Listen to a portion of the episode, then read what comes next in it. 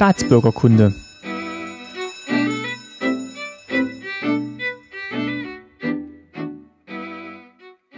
Folge 55, schönen guten Tag. Mein Name ist Martin Fischer und ich freue mich, dass ihr wieder zuhört bei Staatsbürgerkunde. Heute in einer kleinen Runde, denn bei mir ist mein Papa Lutz Fischer. Hallo, guten Morgen. Genau, und wir machen heute eine kleine Männerrunde zum Thema Science Fiction in der DDR, haben wir uns überlegt. Wir nehmen das auf am Ostersonntag ganz früh morgens, sitzen auch nicht in unserer gewohnten Umgebung, sondern sind zu Gast in Weida. Ähm, das heißt, falls es ein bisschen anders klingt im Hintergrund, nicht wundern. Und bevor wir jetzt zum Ostereier suchen gehen, haben wir gedacht, nehmen wir noch schnell eine Podcast-Folge auf. Und da haben wir uns überlegt, wir machen das Thema Science Fiction in der DDR. Und wie kommen wir da drauf? Ähm, vielleicht mal als kurze Einleitung. Also gerade so in den, ich denke mal in den 60er und 70er Jahren gab es eine unglaubliche Zukunftsbegeisterung in der DDR. Also man wollte, da werden wir vielleicht gleich auch noch drauf kommen, das ganze Staatsgebilde und den ganzen Menschen neu denken, neu gestalten, neu formen und hat sich da auch viel erhofft von der Technik, die einem dann auf dem Weg zum ja, Kommunismus dann viel Arbeit abnimmt und dann die Gleichheit der Bürger noch mehr befeuert. Da kannst du vielleicht gleich noch mehr was dazu sagen. Mhm. Und das war so ein bisschen der Auslöser für das Thema heute. Und der zweite war, dass ja, wir beide eigentlich sehr Science Fiction begeistert sind. Ich glaube, du hast auch ganz viele Bücher gelesen. Ich, bei mir beschränkt sich wenig mehr auf Film und Fernsehen. Aber das sind so zwei Punkte, die wir heute mal ansprechen wollen und vielleicht auch so ein bisschen in Deckung bringen wollen. Schön. Gut, dann fangen wir mal an mit dem, ich sage übrigens immer gut, bevor ich ein neues Kapitel mache. Daran kann man auch mal erkennen, dass das neue Kapitel anfängt, merke ich dann immer beim Schneiden. Ähm, vielleicht erzählst du erstmal so ein bisschen, wie es für dich in der Kindheit, Jugend, Studiumzeit so war, wie du dann wahrgenommen hast, ob das tatsächlich so war, dass in den 60er und 70er Jahren wirklich so diese Zukunftsbegeisterung in der DDR ähm, Einzug gehalten hat. Ja, also die auf jeden Fall, weil ich bin geboren 1957 und 1960 war ja der erste Weltraumflug und 61 der erste Mensch dann in, und im Weltraum. Juri Gagarin und vorher die Hündin Laika mit dem Sputnik und so. Das war gerade so die Schulzeit dann so 63, 64. Und da haben natürlich alle, alle gedacht, oh ja, jetzt geht's vorwärts. Jetzt wird äh, der Weltraum erobert. Und die DDR, äh, nicht DDR, aber Sowjetunion war da ja ziemlich vorn dran. Also gerade mit dem Hund Laika und Juri Gagarin, das waren ja beides russische quasi Weltraumfahrer. Mhm. Ja. Hat man dann, hat man dann wirklich gedacht, oh, wir sind auf der richtigen Seite, wir, bei uns, da geht's nach vorne und guck mal hier, mit den Russen zusammen sind wir schon im Weltraum? Ja, gut, klar, auf jeden Fall, weil äh, man hat ja, wir waren Kinder und die Beispiele waren ja wirklich da und die waren ja wirklich vorne dran. Und ähm, da, da hat man schon gedacht, ja, als Kinder glaubst du das sowieso, wenn die Propaganda das richtig ausschlachtet, dann glaubst du natürlich das sofort, dass wir auf der richtigen Seite sind. Aber selbst das ging bis später noch weiter. Aber auch ohne Propaganda ist es natürlich bestimmt toll gewesen. Auf jeden Fall. Allein schon die Tatsache, dass ein menschliches Lebewesen oder der, der Hund dann eben auch im Weltraum sind und heil wieder zurückkommen. Ich weiß gar nicht, ist der Hund heil wieder zurückgekommen? Ja, klar, auf jeden Fall. Aber ja. der ist dann später, kurz später gestorben, oder? Nee, nee, nee, nee, nee. Der ist, der ist, der ist nicht gestorben. Warum? Hm. Aber auf jeden Fall, also sind beide wohl beide ja. wieder zurückgekommen. Also das war schon toll. Und das ist dann ist dann schon toll, finde ich. Und ja. ähm, ich glaube, Sputnik, der war ja dann irgendwie noch früher, ne? Ja, ja. War so Mitte, gut. Mitte aber, aber der Leica war in so einem Sputnik drin. Der Leica so, so eine Art Sputnik war das dann. Auf jeden Fall hatte man dann quasi im, ja, im Sowjetreich, ja. äh, hatte man dann quasi den Vorsprung gewonnen oder das, das Rennen gewonnen. Wir sind die Zukunft. Wir sind die Zukunft, genau. Und das hat sich dann auch auf alle anderen Lebensbereiche so ein bisschen ja. übertragen oder diese Euphorie. Ja, das vielleicht nicht, muss ich sagen, aber auf jeden Fall, man hat gesehen, zumindest in dem Bereich sind wir wirklich vorn dran und äh, wir bringen die Zukunft näher, so ungefähr. War schon, war schon was dran. Und hast du dann, hat, gut, das hat jetzt für den Einzelnen natürlich keine Auswirkung gehabt, wer denn jetzt im Weltraum ist oder nicht, aber ich klinge schon, dass diese Begeisterung für Technik und alles was Neues und wir können alles schaffen, wir können sogar Menschen ins Weltall bringen, ja. dass sich das dann so ein bisschen dann auch, also gerade auch über die Propaganda, vielleicht auch so in den Alltag geschlichen hat. Ja, nicht bloß Propaganda, also zum Beispiel war ja auch ein Riesenthema in der Schule, da gab es dann Wandzeitungen zu den Themen, immer wenn die Sowjetunion oder auch DDR, wo dann der erste deutsche Kosmonaut Sigmund Jähn in den Weltraum geflogen ist, da gab es natürlich riesen, äh, riesen Aktionen in Schulen, in, in Zeitungen und so weiter da bist du schon euphorisch gewesen, jawohl, Und wenn der Sigmund Jähn nach Jena gekommen ist zu Besuch, da waren die Massen da. Zwar wurden sie hinbefohlen zum Großteil, aber die waren wirklich begeistert und die haben sich gefreut, den zu sehen, wo der durch die Straßen gefahren ist. Habt ihr euch dann so als Kinder und Jugendliche auch drüber unterhalten, wenn ihr gerade sagt, was ihr später mal werden wollt, dass dann auch sagt, oh, ich möchte irgendwas mit dem, mit dem Raumfahrt machen oder irgendeinen technischen Beruf? Also das wurde ja, denke ich, auch mal stärker gefördert in der DDR, mhm. als jetzt so die ja, äh, Geisteswissenschaften, denke ich mal. Auf jeden Fall. Also äh, gut, ich selber, ich wollte nicht äh, dir Kosmonaut werden, aber es gibt bestimmt viele, die so gedacht haben. Gutes Beispiel, Alfons Zitterbagger. Da haben sie einen Film gedreht. Also ist ein Kinderbuch, kann man vielleicht dazu sagen? Richtig, ist ein Kinderbuch.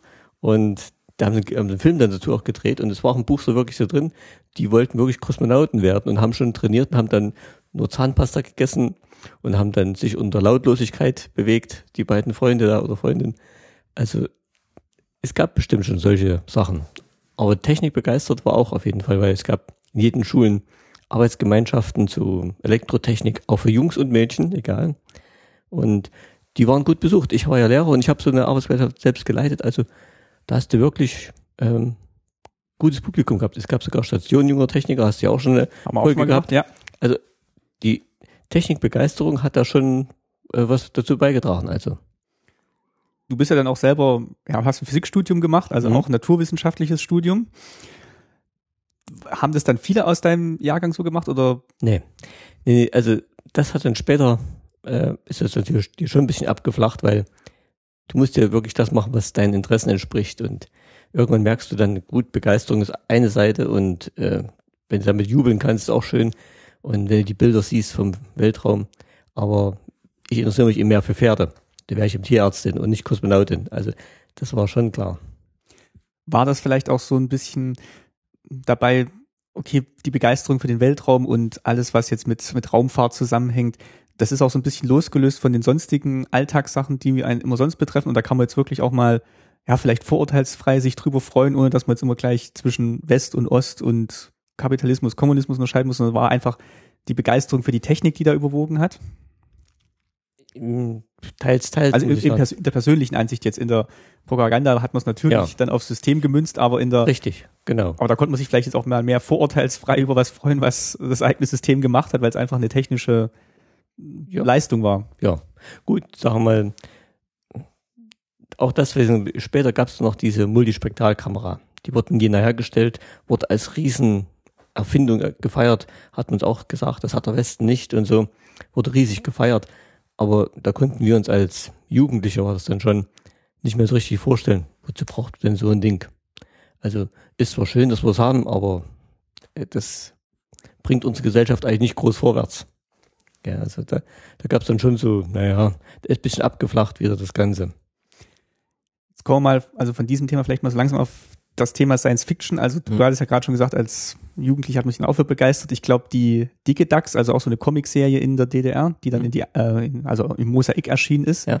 die hatten doch, glaube ich, auch dann so in den 60ern ja. so, so, eine Raumfahrtserie. Mhm. Also hat man dann auch schon so ein bisschen kindliche Science Fiction ja. zugelassen. Und dann gibt's natürlich die ganze fantastische Literatur, wo wir vielleicht gleich einen kleinen Ausschnitt noch besprechen werden, die hauptsächlich auch aus der Sowjetunion kam zumindest das, was wir zu lesen bekommen haben. Es gab natürlich dann auch noch Bradbury und ja. haben auch schon mal in der Literaturfolge drüber gesprochen, die amerikanischen Science-Fiction-Autoren. Aber das kam dann alles so in den, ja, auch 60er, 70er Jahren wurde das dann populär. Richtig. Ähm, ich muss sagen, die Literatur dazu hielt sich sehr an Grenzen.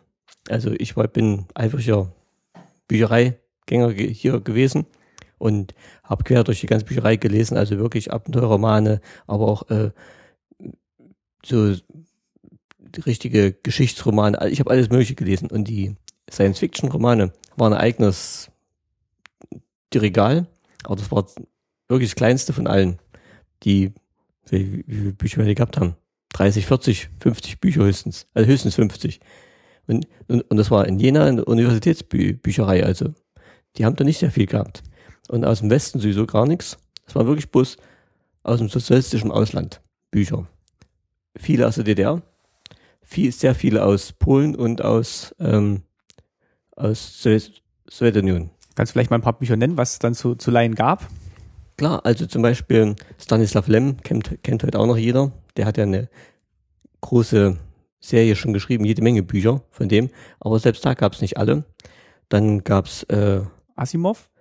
Asimov, Semyonov gab's, dann gab's Karl-Heinz Tuschel, dann gab's äh, uns hieß einer Braun, dann äh, warte, Augenblick, der, der ganz berühmt war hier, Augenblick, den ich sehr geliebt habe, mit Nabu. Das war, Namen fällt mir immer so nicht, nicht so schnell, da habe ich ihn schon. Günter Kruppkat war zum Beispiel und, und Herbert Ziergie, Ziergiebel, das waren wirklich gute Schriftsteller. Und das waren DDR-Schriftsteller? Ja. Oder welche aus, Nein, nein. also aus Westdeutschland? Aus Westdeutschland hatten wir eigentlich gar keine Bücher. Gab's keins. Kein einziges. Wir hatten nichts. Wir hatten bloß wirklich Bücher aus sozialistischen Ausland und DDR. Jetzt ist es ja trotzdem beachtenswert, dass da gerade so viele zu derselben Zeit ähm, Science Fiction geschrieben haben. Kannst du dir einen Grund dafür erklären? Nee, oder, oder, oder sagen wir, es ist viel Science Fiction erschienen. Nee, eben nicht. Eben nicht. Ich habe gesagt, es gab so 40, 50 Bücher und so. Die meisten von den Science-Fiction-Erzählungen oder, oder Geschichten, die erschienen gar nicht in Büchern richtig, sondern die erschienen so in Zeitschriften. Urania zum Beispiel. In solchen wissenschaftlichen, naturwissenschaftlichen Zeitschriften erschienen dann solche, die Geschichten, so in Fortsetzungsserien und so. Und da konntest du wirklich äh, das kriegen. Die richtigen Bücher, da gab es gar nicht so sehr viele. Die musstest du wirklich suchen. Und kannst du dir erklären, warum das gerade jetzt im, ja, im Kommunismus oder im sozialistischen, in den sozialis- sozialistischen Ländern so groß geworden ist? Also jetzt gerade Asimov, ähm, Lem, das sind ja alles, ja, das sind ja alles jetzt keine kapitalistischen Anführungszeichen Schriftsteller. Und da habe ich sehr gut ähm, mal ein Buch gekriegt, das hast du mir mal geschenkt, von Strogatzky. Die haben ja wirklich viele Bücher geschrieben, aber die haben zum Beispiel viele Bücher gar nicht veröffentlicht, habe ich gelesen. Da war das Interessanteste von den Strogatzky-Büchern, gab es hinterher so ein Nachwort. Da hatte einer von den beiden Brüdern, der noch lebt, hat dann mal berichtet, wie sie so Science Fiction gemacht haben und dass sie viele Bücher einfach in Schublade gelassen haben, weil sie genau wussten, wenn sie irgendwas schreiben, das wird uns so zusammengestrichen, dass man es nicht mehr erkennt. Und da haben sie viele Bücher einfach in der Schublade gelassen. Und aus welchen Gründen zusammengestrichen? Weil, weil dann doch Allegorien da waren zum damaligen, zum damaligen politischen Zustand oder weil es, weil es einfach nicht en vogue war? Nee, also aus ganz banalen Gründen. Zum Beispiel gab es da irgendeinen Bösewicht in einem Roman und der hatte eben einen russischen Namen und der war sogar Mitglied der Partei. Und das kann doch nicht sein, dass da so ein Bösewicht äh, Mitglied der Partei ist. Also musste der einen deutschen Namen kriegen. Hat, er echt so geschrieben, der Strogatzky. Und haben die gemacht oder haben es dann in die Schublade gelegt? Äh, die haben es dann, ich glaube, die haben es, bei dem einen Buch haben sie es gemacht. Da haben sie dann wirklich den deutschen Namen gegeben und haben den aus Partei rausgenommen quasi. So, und da war das gut. Also, ja, da, da tauchte einer auf, es war dann ehemaliger Wehrmachtsfeldwebel. Der hat sich ja plötzlich an die Spitze der Gesellschaft hoch äh, da geputscht, so ungefähr. Das durfte dann auch in der Fiktion durfte es dann quasi nicht, nicht vorkommen, dass so jemand ähm, nach oben gekommen ist, obwohl es ja vielleicht auch ja so ein bisschen subversiv als, als Anklage gedacht war, dass, dass es vielleicht auch in der Realität passiert sein könnte. Und dann, Klar, und klar, klar. Also sowas wurde wirklich kategorisch ausgemerzt. Und deshalb war es für solche Science-Fiction-Autoren, denke ich mal, auch ziemlich schwierig, da was zu schreiben. Weil die hatten garantiert die Auflage, also wenn du über Zukunft schreibst, dann muss die rosig aussehen, dann muss die toll aussehen, dann muss die spitze sein. Denn wir sind ja die, die nach vorn gehen. So. Und dann, da, da hast du, bist du schon ziemlich eingeschränkt. Auch mit deiner Fantasie. Aber kann es nicht trotzdem sein, dass gerade im Medium des Science Fiction man viel mehr schreiben kann, als wenn wir jetzt einen zeitgenössischen Roman schreiben können und dass das vielleicht dann gerade viele deswegen gemacht haben? glaub, das, das glaube ich auch. Also ich glaube, historische Romane und Science Fiction, die liefen in der Be- Beziehung we- wesentlich besser. Weil da, ließ, da ließen sich ja wirklich Sachen reinschreiben, die du, sagen wir mal, zwar denken konntest auf die heutige Gesellschaft, aber die eben nicht sofort nachzuweisen waren. Ich glaube, das hatte ich auch mal irgendwo gelesen, dass das Ray Bradbury quasi auch getroffen hat, oder was heißt getroffen hat, aber der war da auch davon beeinflusst. Man hat das immer so ein bisschen abgetan, ja, ja, der schreibt ja hier äh, Fiktion und äh, irgendwas mit Robotern und den, das braucht man alles gar nicht ernst nehmen. Hat aber dann trotzdem schon viel quasi auch das Amerika damals beschrieben, indem er es halt auf Science Fiction umgemünzt hat. Und das macht ja eigentlich gute Science Fiction, dass er, dass er das, was jetzt passiert, quasi einfach weiterdenkt und ähm, ja, zuspitzt und anders darstellt, um halt wirklich was übers Jetzt auszusagen Mhm. und weniger tatsächlich über die Zukunft. Also es ist jetzt kein, keine wissenschaftlicher Essay, der jetzt wirklich ganz genau vorhersagt, wie es wird, sondern das sind ja wirklich, ja, Fiktion ist ja immer noch mit drin. Ja, ja. Also ich habe da, wie gesagt, eigentlich drei Lieblingsbücher, muss ich mal sagen, also die auch immer wieder lese und die wirklich gerade zu dem Thema sehr prägnant sind. Das eine ist zum Beispiel, äh, das heißt äh, Menschen wie Götter. Das ist ein Buch von Semyonov und drei Bände. Also da kann sich wirklich die Star Wars Saga mit messen lassen dran. Also das ist wirklich gut geschrieben. Natürlich, und da ist ganz deutlich das, was ich gerade gesagt habe. Da hat man eben gesagt, so äh, im 21. Jahrhundert oder noch später, das sind eben dann alle Völker vereint, alle sind gleich und alles arbeiten äh, im kommunistischen System so ungefähr. Und jetzt sind unter dem Kommunismus vereint. Richtig, sehr wohl. Und jetzt können sie endlich die Probleme der Menschheit anpacken. Jetzt sind sie nicht mehr mit, mit sich beschäftigt, jetzt können sie praktisch die Probleme der Sternenvölker aufnehmen und sich um die kümmern. Und da stellen sie es auch dann auch wieder so hin, dass die Menschen quasi die Vorreiter sind. Das sind eben die Besten, die Schlausten. Die Sternenvölker alle rundherum, die sind alle nicht so weit. Das ist wieder so rein typisch ähm, gedacht. Sozialismus, Kommunismus. Wir sind die Besten. Die Guten haben gewonnen und jetzt geht's richtig. allen besser. Genau, richtig. Und wenn man das aber absubtrahiert von den Büchern, wenn man mal diesen ganzen kommunistischen Krimskrams rausnimmt, die Geschichte selber, die sie da beschreiben, wie sie dann, sagen wir, in Galaxiskern fliegen und den dann quasi umgestalten wollen und wie sie dann mit äh, noch höher gestellten äh, Zivilisationen Kontakt aufnehmen. Kontakt aufnehmen. Also das ist schon wirklich ganz klasse gemacht. Und ich habe, was kurios war, ich war Ende des Jahres, war ich im Krankenhaus, musste da lange sitzen. Da habe ich mir das Buch wieder mitgenommen. Und da habe ich wirklich zwei, drei Stunden gelesen, war dann endlich mal dran. Und habe ich das Buch mit reingenommen im Behandlungszimmer, musste da wieder warten, habe ich wieder ein bisschen gelesen. Und da kam auch so ein junger Arzt rein, ein Russe, und hat gefragt, was ich denn da immer lese. Und dann habe ich ihm das gesagt und dachte, oh ja, er ist auch Science Fiction und äh, das kennt er noch gar nicht ist ein Russe gewesen. Sag ich, ja, aber hier habe ich das gezeigt, habe ich gleich aufgeschrieben und so habe ich ein bisschen erklärt, worum es in dem Buch geht. Also äh, die Begeisterung war schon überall da, muss ja bei vielen und kennen sie alle. Es ist wirklich. Und ich, ich glaube auch, dass, ähm, ja, wie wir schon am Anfang gesagt haben, also gerade die russischen Science-Fiction-Autoren, die genießen ja wirklich weltweit Hochachtung, immer noch. Also, wie gesagt, die, wenn, wenn der Asimov hier, ich glaube, äh, die Robotikgesetze sind noch von Asimov, glaube ich. Das wird ja. in ganz vielen Filmen noch mal noch immer wieder zitiert und äh, viele berufen sich dann noch auf ihn und ähm, die haben schon, die haben schon, glaube ich, so ein so ein so ein Trend gesetzt, wie man mit Science Fiction wirklich ernsthaft umgeht und wirklich auch ähm, geistvolle und ja. kluge Geschichten da geschrieben. Was der Arzt mir im Krankenhaus auch gesagt hat, ja, also er liebt Science Fiction, aber die heutige, die gefällt nicht so richtig, weil früher hätten sich aber nicht bloß Ost-West, das war jetzt nicht so, sondern früher hätten sich die Science-Fiction-Autoren wirklich noch die Zeit genommen, äh, wirklich eine Geschichte zu machen. Eine Geschichte mit Sinn, also mit wirklich, äh, mit philosophischem Hintergrund und so weiter. Heutzutage muss eben viel Action sein, heute muss viel Technik sein, heute muss, äh, aber wenn man so fragt, was ist denn der Sinn jetzt dahinter? Da wird ziemlich flach. Aber damals haben die wirklich auch Stanislav Lem, der hat sich ja Geschichten ausgedacht, die so tiefgründig waren, wenn du die liest, dann musst du dich erstmal hinterher fünf Stunden hinsetzen und überlegen, was hat denn jetzt eigentlich geschrieben.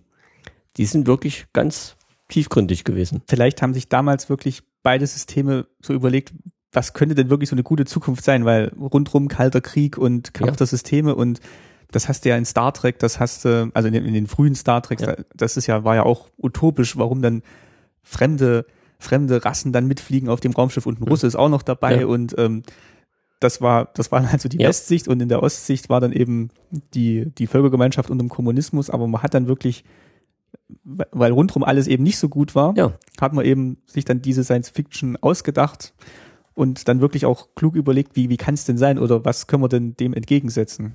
Das stimmt ganz genau, so war das auch. Oder ja, Ridley Scott zum Beispiel, auch hier Blade Runner, das sind ja auch, ist ja auch, glaube ich, äh, verfilmt worden. Alles, was jetzt heute auch noch verfilmt wird, basiert eigentlich die guten Science-Fiction basieren eigentlich zum Großteil auf wirklich alten Geschichten oder alten Ideen, die man halt schon mal hatte, also gerade mhm. Robotikgesetze mhm. oder sowas. Ja, ja gut, ich würde sagen, generell, die, die Menschen sind ja so, sie wissen ja, ihr Leben ist endlich und sie wollen dann gern wissen, ja, was wäre denn da eigentlich, wenn ich jetzt weiterleben würde, was würde denn da kommen?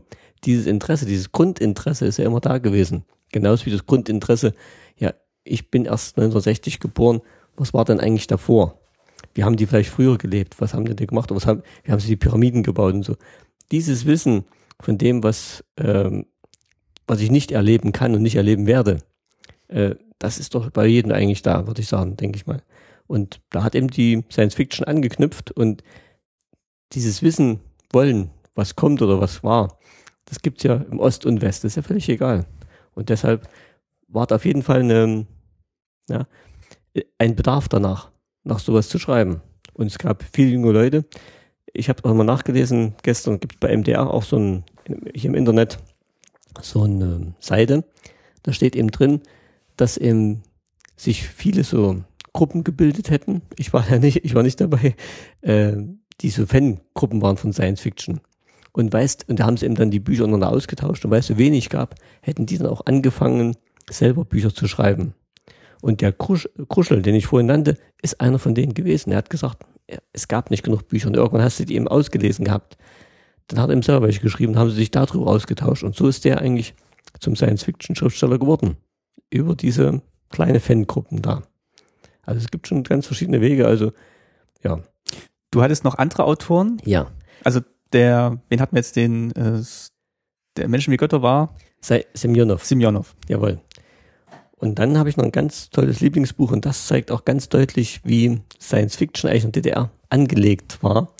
Das nennt sich, gibt es eigentlich zwei Stück, aber äh, nennt sich äh, Wer Stielchen Unterschenkel und wer äh, und der Samenbankraub.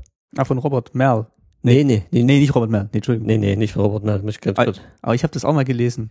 Jawohl. Zumindest das erste. Das ist so, ähm, das ist so, ist so ein Kurzgeschichtenband Ja. und das kreist alles um einen Privatdetektiv. Ja. Äh, Es ist von Gerd Prokop. Ah, okay, Gerd Prokop, ja, richtig. Und das habe ich mal beim Friseur gelesen. Da war es auch in der NBI drin, so als Fortsetzungsroman. Und da bin ich bestimmt öfter zum Friseur gegangen, als ich brauchte, weil ich wollte unbedingt wissen, wie geht's da weiter. Diese NBI kam bloß einmal im Monat raus. Das war auch so eine naturwissenschaftliche Zeitschrift. Nee, NBI war eine allgemeine äh, Illustrierte, so was ich wie heute die Bunte oder sowas. Haben eine neue bunte illustriert oder was? Nee. Neue Berliner Illustrierte. Neue Berliner Illustrierte. Okay. Richtig, das war die NBI. Und da war die immer drin. Und dann dachte ich, wenn, wenn das mal als Buch kommt, das kaufst du dir. Und irgendwann kam das wirklich als Buch. Und das habe ich mir gekauft, alle beide. Also das ist wirklich so, so hätte es die DDR gern geschrieben gehabt. Also wenn einer ihm einen Auftrag gegeben hätte, das zu machen, da wäre genau das rausgekommen. Weil da dieser Privatdetektiv, der spielt nämlich in den USA. Und zwar irgendwann in der Zukunft.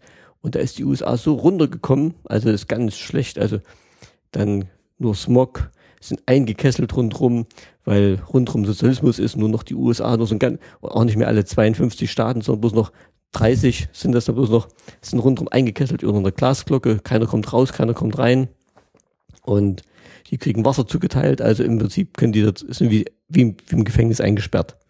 Also, und das hätten sie gern so gehabt, also wäre toll. Und dieser Privatdetektiv, der gehört auch noch zu so einer äh, Untergrundbewegung, die dann quasi dran arbeitet, auch noch dieses letzte Restchen, sagen wir mal, in der Gemeinschaft der Menschen einzufügen. Ach so, der ist quasi pro Kommunismus. Richtig, genau. Und steht auch, sagen wir mal, über Mittelsmänner dann mit dem, draußen mit dem Rest in Im Verbindung. Zentralregime in Kontakt. Richtig. Und aber das ist, mal, die Umgebung rundherum und das ist das, was man sagen muss, naja, das gefällt einem nicht so gut, das ist ja keine richtige Science Fiction. Das ist so der Überbau oder der, der, der Untergrund, Richtig. auf dem dann quasi die Geschichten erzählt werden. Richtig, und ohne den hätten sie es vielleicht gar nicht veröffentlichen dürfen. Aber das eigentlich Wichtige, Interessante und Schöne an den Geschichten ist dann, äh, der macht dann so Kriminalfälle. Und das sind dann so fünf bis sechs Stück im Buch beschrieben immer. Und die sind wirklich ganz toll beschrieben, auch, auch mit Technik, was da so sich ausdenkt, dass zum Beispiel Eisberge von der von, äh, vom Nordpol bis in, bis in die Glasglocke rein transportiert werden. In die, in die, in die In, Glas? in diese Glasglocke. Die USA, da haben Ach so, die sind, ist eine Glasglocke drüber. ja, ne, keine richtige Glas, eben so einen Energieschirm haben sie gespannt. Ja, und Dann holen die Eis vom Polarmeer für die Versorgung. genau, da kriegen sie was zugeteilt und so. Also, und das war zum Beispiel so ein Thema. Dann, dass zum Beispiel äh, sich die großen Reichen da oben, die natürlich viel, viel Geld haben und abgeschirmt, aber wieder, eigene, wieder eigene Glasglocken in der Glasglocke haben, damit ja keiner von diesen anderen sie belästigt. Ähm, die haben dann noch so eine, ähm, die können sich dann klonen lassen, damit sie länger leben und solche Sachen. Also wirklich ganz, ganz tolle Ideen, die er sich ausgedacht hat. Und hast du den Eindruck beim Lesen, dass das jetzt vielleicht auch so ein, ja, eben eine Allegorie ist auf die DDR oder war das wirklich losgelöst davon und sind einfach so universelle Geschichten, die da erzählt werden, eben von arm, reich, gut, böse? Nee, nee, nee, das ist wirklich so angelegt gewesen. Du hast wirklich schon gedacht, ah ja, das sind die USA. Also du hast nicht da versucht, das zu übertragen auf DDR. Nee, das hast du nicht gemacht. Aber du wusstest ja, du kanntest ja solche Bücher. Und das war ja bei vielen Science-Fiction-Büchern überall gleich. Über solche Sachen, genau wie bei Mensch wie Götter, liest du einfach weg und denkst, naja, gut, das kennst du, das müssen die schreiben, sonst kriegen sie das Buch nicht veröffentlicht. Und dann freust du dich lieber an den Geschichten, die sie da sonst beschreiben, also drin. Also ist echt ganz klasse geschrieben. Da, da, da beschreibt auch, wie er dann so ein unsichtbares Machtgerät bekommt, äh, weil er irgendwie so einem Big Boss helfen muss. Also, aber es gibt auch viele Kleinigkeiten, wie, sagen wir, der kocht gerne. Er hat einen, er hat einen ganz kleinen Computer, das ist schon ein Wunder. Äh, mit dem er sich unterhalten kann, mit dem er reden kann und den er wie ein Freund behandelt. Es, sind wirklich tolle Sachen beschrieben drin. Also wer mal sowas lesen will, echt klasse. Jetzt sagt man, also gerade auch bei Mosaik, da hatte ich auch mal das Interview geführt und da hieß es dann, ja, man kann die Geschichten einfach so als Abenteuer von den drei Kobolden lesen und das ist natürlich auch die, die Hauptsache, die da passiert. Ja. Aber sie haben halt damals auch immer mal wieder versucht, mit so kleinen Randzeichnungen oder in so Wimmelbildern immer so kleine Anspielungen zu machen aufs, aufs Hier und Jetzt, obwohl das jetzt nicht der Hauptgrund war. Und vielleicht ist es da so ähnlich. Also vielleicht sagt man, okay, man, man kann es einfach so lesen als gute Science Fiction und wer was drin finden will, der mhm. findet dann vielleicht auch was. Also ob das jetzt die Reichen in den USA sind, die unter ja. der Glasglocke sitzen oder ja. die äh, oder die die Reichen in der DDR, die dann Richtig. ihre eigenen Waldsiedlungen wohnen. Genau. Das war echt das Gleiche. Und wenn man das sehen will, dann, man weiß halt immer nicht, ob, ob der Autor es so angelegt hat oder ob er so äh, nicht anlegen durfte und er hat deswegen die USA gemacht. Das weiß man alles nicht, aber das nee. weiß man eigentlich bei keinem Autor, warum er es jetzt so geschrieben hat. Und das ist ja vielleicht auch das, das Spannende dran, dass jeder quasi mit der Kunst und Literatur dann das lesen kann, was er jetzt gerade mitbringt, auch in, zu, wenn er das liest. Ja, richtig. Genau so war es, ganz genau, so hast recht. Wie gesagt, dass mit dieser Siedlung für die DDR-Bonzen habe ich gar nicht dran gedacht, dass man es hätte auch so sehen können. Das stimmt schon. Nee, ich habe mich damals wirklich bloß dran gefreut, wie der in der Zukunft, sagen wir mal, sich da durchschlägt und wie der wirklich mit Scharfsinn richtige Kriminalfälle löst. Und das fand ich echt super und klasse. Also haben sie schön gemacht. Und wahrscheinlich kann man es auch heute, also das ist ja wahrscheinlich auch der Grund, warum du es heute immer, immer noch liest und lesen kannst, weil die Geschichte ist ja immer noch aus heutiger Sicht in der Zukunft. Und wer jetzt gerade, und wenn du jetzt gerade drauf projizierst auf die Reichen ja. und, und Bösen, das ändert sich natürlich mit der Zeit, weil hast du ja mal ein aktuelles Bild im Kopf, wer jetzt gerade aus deiner Sicht in der aktuellen, aktuellen Welt gerade der Böse sein könnte. Mhm. Und ähm, deswegen kannst du wahrscheinlich gute Science Fiction auch über viele, viele Jahre hinweg immer wieder lesen, weil ja, die, die Grundgeschichte, die ist immer noch fantastisch, aber das, was du reinliest, das ändert sich dann halt. Das äh, finde ich auch so, weil nicht umsonst gerade die beiden Bücher, die ich jetzt genannt habe und die ich ein bisschen näher gegangen bin, das hat mich auch verwundert, die sind jetzt wieder neu aufgelegt worden. Man hat jetzt dieses Menschen wie Götter, gibt es in einer neuen Ausgabe, erst voriges Jahr gesehen im Buchhandel, gibt es ganz neu. Und mein Schwager hat mir jetzt gestern erst erzählt, dass es die von dem äh, Prokop? Prokop auch neu gibt. Ach was? Ja, die gibt es neu aufgelegt, alle beide Bände, alle beide Bücher in einem Band beim Weltbildverlag. Also das, die muss ich schon wieder neu besorgen, weil meine sind schon fast die sind zu lesen. die sind ganz schön zu lesen, ja, ja. finde ich auch. Da geht der Einband schon fast ab. Richtig, ich habe schon geklebt, damit er hält. Also es sind wirklich, also es sind schöne Sachen gewesen, die sie gemacht haben. Es gab auch Sachen bei diesen Science Fiction, wo man sagen, gab es auch welche, wo man auch sagen, die sich da der ganzen Politik bisschen entzogen haben. Die haben da so skurrile Geschichten geschrieben, die dann da konntest du nichts Politisches reindeuten und auch nicht rauslesen. Die hat dann auf irgendeinem fremden Stern gespielt und so. Und in irgendeiner Gesellschaft von Affen oder irgendwas, äh, da konntest du nichts ähm, rauslesen, für ist er jetzt dafür oder dagegen oder da ging es ihm wirklich um rein äh, menschliche Probleme, sagen wir so, wie es ja heute gibt, so um Eheprobleme oder äh, Probleme in einer kleinen Dorf oder so, was solche Sachen ging es da, ging es gar nicht um die große Sache. Also, und der Stanislav Lem zum Beispiel, der hat wieder anders gemacht.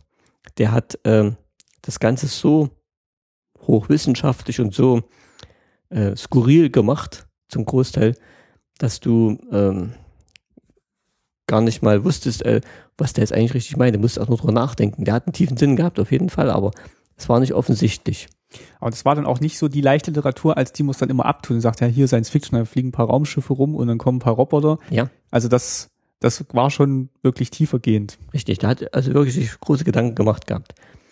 Was man nicht vergessen soll, es gab ja aus so Science Fiction auch Filme. Dazu muss ich sagen. Nicht viele, ganz, ganz wenige, muss ich sagen. Jetzt aus der DDR oder aus Russland? Aus oder? DDR, DDR und Russland, richtig.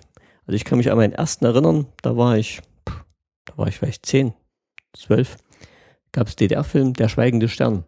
Das sind auch wieder natürlich die äh, Russen hochgeflogen auf die Venus und haben da oben irgendein Zeichen entdeckt, dass eben, sagen wir mal, da oben auch mal Menschen gelebt haben auf der Venus und die dann wahrscheinlich irgendwann auf DDR gekommen werden, äh, auf die Erde gekommen sind. Und äh, bevor es aber dieses Zeugnis bergen konnten, gibt es da oben eine Eruption und alles geht unter und die Kosmonauten können sich gerade noch so retten. Und zum Schluss siehst du noch den einen Roboter, der eben das Teilchen da trägt, was er, was sie haben wollen, die wir in der Lava versinkt. Also, die haben auch Science Fiction gemacht, auch, wir mal, äh, gute Filme zum Beispiel gab es auch wieder noch eine Serie mal, die ähm, spielte auch, wir mal, auf dem Mond. Da gab es auch so eine, so eine Station und da tauchten plötzlich Unsichtbare auf. Und einer von den Unsichtbaren, eben fremde Wesen, einer von den Unsichtbaren ist dann plötzlich irgendwie gestorben und dem sein Gerät zum Unsichtbarmachen, das ist nun plötzlich ähm, war übrig. Ja, das war, da war plötzlich da und da ging eine Jagd drum, dass eben die beiden konkurrierenden Systeme, eben wirklich Ost und West, versucht haben, das Ding in ihre Macht zu kriegen, um damit, sagen wir mal, einen Vorteil zu haben. einen Vorteil zu kriegen. Also da war wieder die Propaganda richtig derb doll da und solche Sachen, die, die funktionierten dann auch nicht. Was mir da gerade einfällt, es gab auch für Kinder, gab es ja auch so Science-Fiction angelehnte Serien. Also ich überlege jetzt gerade aus dieser Spukreihe, wie diese, Ja. wie das heißt, wo die in diesem Wald sind. Ähm, Spuk von draußen. Spuk von draußen, genau, wo dann auch Richtig. dieser, also auch eigentlich, wenn man, wenn man sich heute mal anguckt, also ich habe, ich habe das damals gar nicht so richtig verstanden, was da eigentlich passiert ist, aber da ist ja auch quasi dieser, dieser Roboter, dieser, Ja. dieser alte Mann dann quasi Ja. da äh, hinterlassen worden, Mhm. als, ich weiß nicht, als, ich glaube, als Invasionskommando damals schon, wo die dann so Planeten ausgekundschaftet Ja. haben, diese Rasse, haben diesen Roboter da gelassen und der ist dann aber so lange dort geblieben, Dass sich assimiliert hat. dass er sich dann quasi jetzt mit den Menschen sympathisiert hat und dann quasi auch dann gegen die Invasion, die dann kommen, quasi kämpft. Und das war auch ganz toll gemacht. Ja. Also er konnte dann so eine Klappe im Bauch aufmachen. Ja. Also das, das war auch eine tolle Serie. Und ähm, von diesen tschechischen Serien gab es auch noch eine, die Besucher, Ach ja, richtig, genau. Ka- Ja. wo dann, ich weiß gar nicht mehr, was da der Plot war, aber das war auch eine tolle Serie. Ich glaube, die ganzen tschechischen Serien kann man auch mittlerweile wieder auf DVD kaufen, das muss ich mal gucken, aber das hat man eigentlich auch gerne geguckt als Kind. Und ich glaube, wenn man das, wenn man das heute guckt, das ist wirklich auch noch eine intelligente Unterhaltung gewesen. Also, das heißt auch eine intelligente Unterhaltung. Das war auch schon damals eine intelligente Unterhaltung, wo man sagen kann, das ist äh, eine pfiffige Kinderserie gewesen. Ja. Und das war halt auch, glaube ich, so, ja, 70, nee, es war schon 80er, glaube ich. 80er, Ja. wo das dann kam. Ja. Aber es war dann quasi ungebrochen, dass dann immer äh, dann auch noch solche Sachen produziert wurden, auch Klar, also wie gesagt, das Interesse war ja immer da. Und vor allem gerade in den 70er Jahren, da hat ja DDR, wir mal, unter Osten äh, Sozialismus heute nun ein Problem gehabt. Da gab es ja dann die Mondlandung.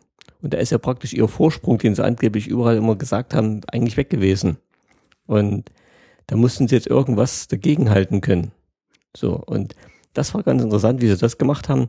Da haben sie gesagt, naja, das sind Prestigeobjekte, also die schmeckt, die, die stecken da jede Menge Geld rein für Sachen, die, die man eigentlich gar nicht braucht. Wer will auf dem Mond sein? Auf dem Mond ist nichts. Wir machen lieber was Vernünftiges. Wir machen eine Raumstation und die man jahrelang betreiben kann. Das ist richtige Forschung. Das andere ist doch nur Kokolores und nur Werbung. Und äh, so hat man es dann äh, uns verkauft und natürlich wurde sowas dann auch ähm, mit den Science Fiction äh, äh, eingebaut, dass man gesagt hat, also das Ganze muss auch wirklich äh, einen Sinn haben, was man, was man da wirklich bringt. Da muss vorwärts gehen, muss die Gesellschaft vorwärts bringen und nicht eben irgendwie einzelne Projekte. Das bringt nichts. das war vielleicht auch ein Vorteil. Also gut, die Mir war jetzt jahrelang tatsächlich die einzige Raumstation, die es Ja. dann, die es dann gab, bis man dann jetzt die ISS rausgemacht hat. Aber trotzdem hat man dann, also ich weiß nicht, ob es jetzt schon vor, vor dem Zusammenbruch des Kommunismus war, aber ja, wahrscheinlich, nicht. Diese Zusammenarbeit das funktioniert ja jetzt gerade relativ, also mit am besten zwischen den ganzen Nationen. Also Ja, jetzt, auch Alexander, jetzt noch. wo Alexander Gerst quasi jetzt im, Ja. im Weltraum war, da war ja auch der, der Kommandant war quasi ein Russe und da merkt man eigentlich nichts von diesen ganzen Animositäten, die man sonst immer so im Tagesbericht, Ja. im Tagesbericht hört und da klappt's ja, also das, da ist dann wirklich so eine kleine Utopie schon erreicht. Also das ist dann auch so ein bisschen Star Trek jetzt schon, dass Ja. dann wirklich alle Nationen, ungeachtet ihres politischen Systems, quasi zusammen da diese Raumstation betreiben. Richtig, genau. Zum Beispiel zur Raumstation können sie ja bloß mit russischen Raketen fliegen. Ja. Die ähm, NASA hat ja keine mehr, die sie hochschicken können. Also und die einzigen, die noch jetzt äh, was in den Weltraum schicken können, sind noch die Chinesen und die Inder, aber die machen wenig und die, äh, Euro, die Europäer. Aber die NASA ist momentan ein bisschen außen vor, diesen Bus äh, Begleiter, wenn du so willst. Und da hast du eigentlich jetzt nie den Eindruck, dass da der, Nee. der eine dem anderen was nicht gönnt, sondern Nee. die, da geht's halt wirklich wieder auch um die Technik und die Forschung und so diesen, ja, diese Begeisterung für die Erforschung des Weltraums. Das stimmt. Äh, ich habe jetzt mal wieder erstmal einen schönen Science-Fiction-Film gesehen, der war echt super. Und zwar ging es da darum, dass ähm, auch Amerikaner irgendwo hingeflogen sind.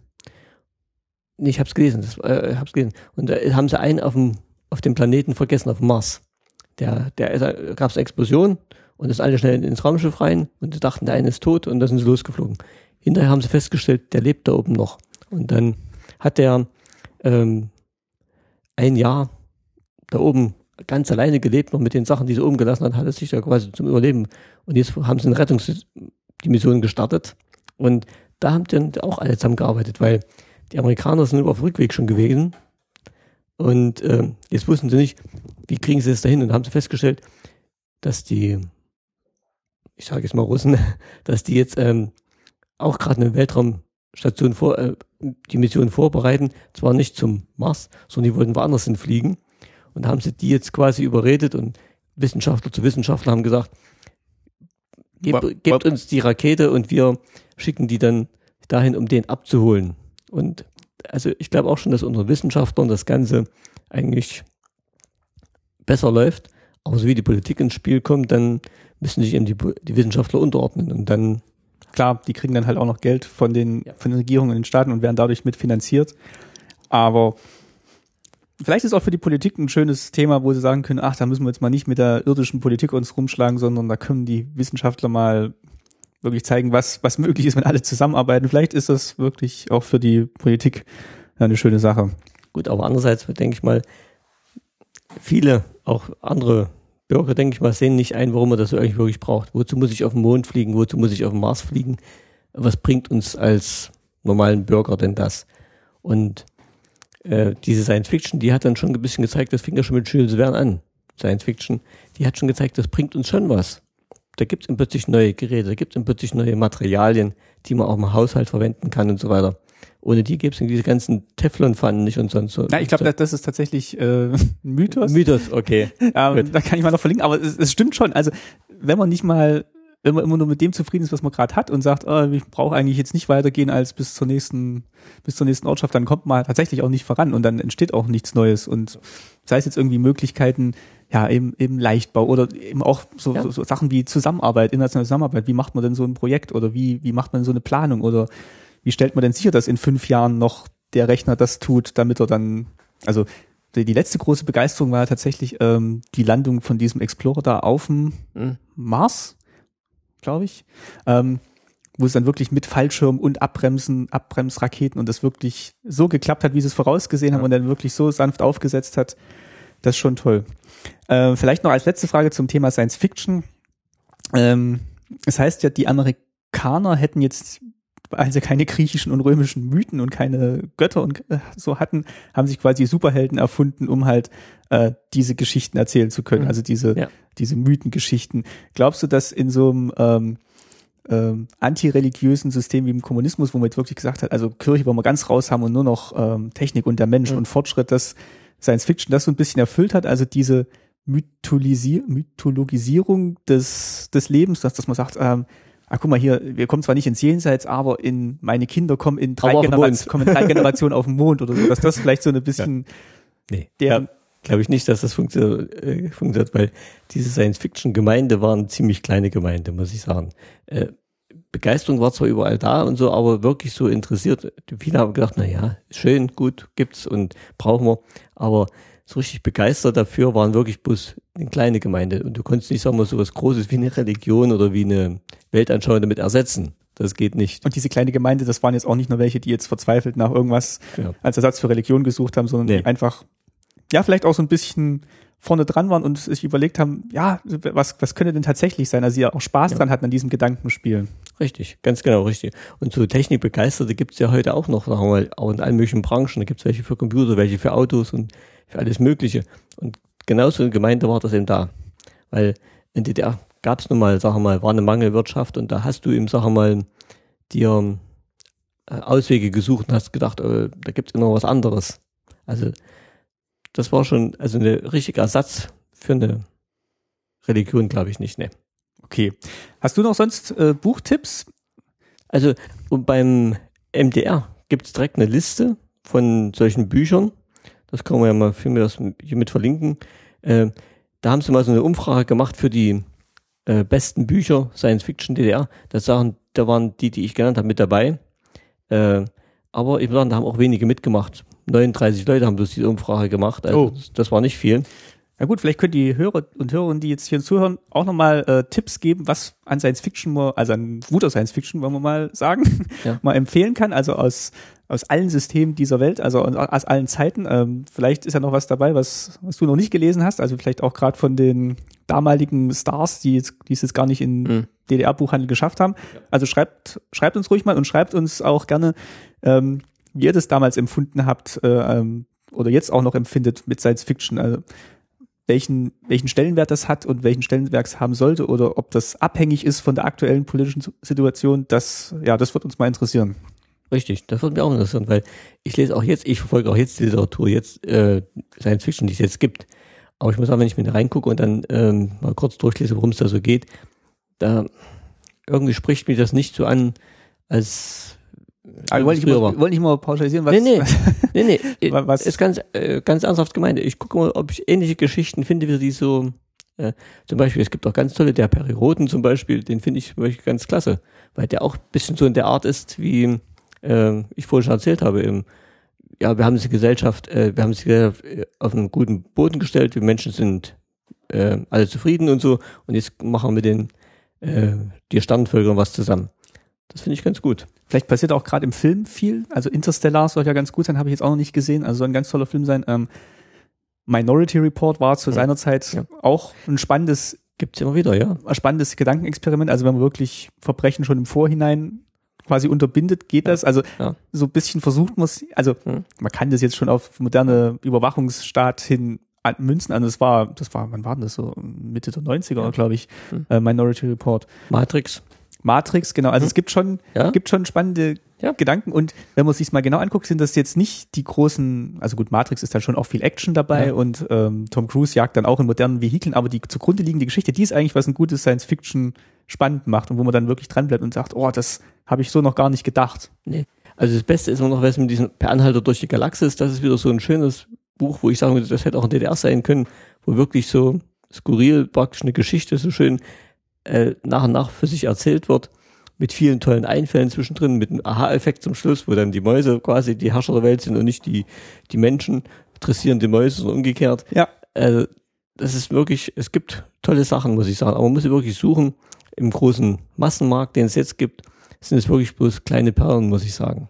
Aber umso schöner ist es dann, wenn man mal eine gefunden hat. Richtig. Also wie gesagt, äh, schreibt, schreibt uns und schreibt äh, den anderen in den Kommentaren oder wo auch immer ihr äh, das wollt und sagt uns Bescheid, weil dann ja, kommen wir vielleicht noch zu ganz äh, tollen äh, Science-Fiction-Büchern, die wir alle noch nicht kennen. Gut. Ähm, ach so, ja, gut, genau, neues Kapitel. Äh, noch ein Hinweis, wenn wir die Liste veröffentlichen und es gibt eine, der jetzt Fragen hat, wie ist das Buch oder so, wir können da schon noch Bemerkungen dazu machen. Ich habe viele von denen gelesen, die dann in der Liste drinstehen und die wir jetzt hier nicht ansprechen konnten, weil wir nicht genug Zeit haben. Deshalb habe ich mal bloß drei Bücher rausgenommen. Ja, also. Wir sind tatsächlich, ja, müssen jetzt gleich zum tatsächlich Ostereier suchen, aber wenn, oder gibt es jetzt noch, kannst du vielleicht noch einen, einen Klassiker nennen? Ja, zum Beispiel, an den ich mich gut erinnern kann, war Orakel der Delfine. Das waren ganz, oder als die Götter starben, das waren ganz tolle Bücher von Krupkat und äh, von, der heißt Weidbrecht, das wusste, den Namen wusste ich gar nicht mehr. Ah, genau, das sind ja vielleicht auch mal DDR-Autoren, die man Ja. nennen kann. Das hat man ja viele russische Autoren. Nee, das sind alles bloß DDR-Autoren, die hier drin stehen in der Ah, Liste. okay. Oh, Also das, das, ist, das ist die MDR-Liste jetzt. Richtig, es gibt noch eine andere Liste, die eben, sagen wir mal, im ganzen Ostblock war. Aber das war jetzt nur DDR. Ich habe mal nur gesucht, was DDR Science Fiction war. Dann verlinken wir die mal noch und dann guckt ihr da mal rein. Aber wie gesagt, wenn ihr was habt, was nicht in der Liste steht, weil wenn dann nur 39 mitgemacht haben, dann gibt's vielleicht ähm, auch noch Tipps von euch. Ja. Zum Abschluss wollte ich mich noch bedanken. Es sei denn, du hast noch was zum Thema Science Fiction. Nee, das war es eigentlich so. Es hat mal Spaß gemacht und war mal. Ja, war mal Ja, was, was Schönes zum, zum Osterwochenende, wobei ihr hört es jetzt eine Woche später erst. ähm, dann bedanken wir uns mal noch recht herzlich. Zunächst mal möchte ich mich mal wieder bedanken bei der Mon Yatide, die uns jede Woche oder jede alle drei Wochen das schöne Coverbild gestaltet. Das ist wirklich eine ganz tolle Geschichte. bin ich mal gespannt, was zu Science Fiction ist. Ja, ich habe ihr, ich habe ihr gestern geschrieben. Ähm, da kann sie wirklich sich frei was überlegen und äh, ich bin mal gespannt, was sie, was sie vorschlägt. Also was ihr jetzt da seht auf eurem Abspielgerät, das ist von der Mon wieder gestaltet. Also vielen Dank, Dank dafür und klickt ruhig auch bei ihr gerne auf den Flatter-Button. Ähm, könnt auch gerne bei uns auf den Flatter-Button klicken. Vielen Dank dafür auch wieder. Und natürlich auch für die Kommentare, die uns erreicht haben zu den letzten Sendungen. Wir haben ja auch auf einige drauf geantwortet, also könnt ihr da auch nochmal euch an der Diskussion beteiligen. Und vielen Dank auch für die Empfehlungen, die ihr anderen gebt, wenn ihr den Podcast ähm, weiterempfiehlt. Das sehe das manchmal auf Twitter, dass dann jemand sagt, ah, hier, den Podcast musst du noch mithören. Da ist manchmal Staatsbürgerkunde mit dabei und dann freue ich mich dann auch immer. Und ein besonderes Dankeschön geht in dieser Folge an den Reiko und die Bettina, die uns mit ja, materiellen und immateriellen Spenden unterstützt haben. Also vielen Dank euch beiden nochmal persönlich an dieser Stelle. Ja, und jetzt wünschen wir euch ein schönes Wochenende. Wenn ihr das an dem Wochenende hört, wo ich denke, dass es erscheint, dann wird es ein sehr warmes Wochenende in, in Deutschland. Also hört den Podcast vielleicht draußen, während er irgendwas draußen macht. Und ja, wir hören uns in drei Wochen wieder. Macht's gut. Hat Spaß gemacht. Also, tschüss, bis zum nächsten Mal. Ja, tschüss.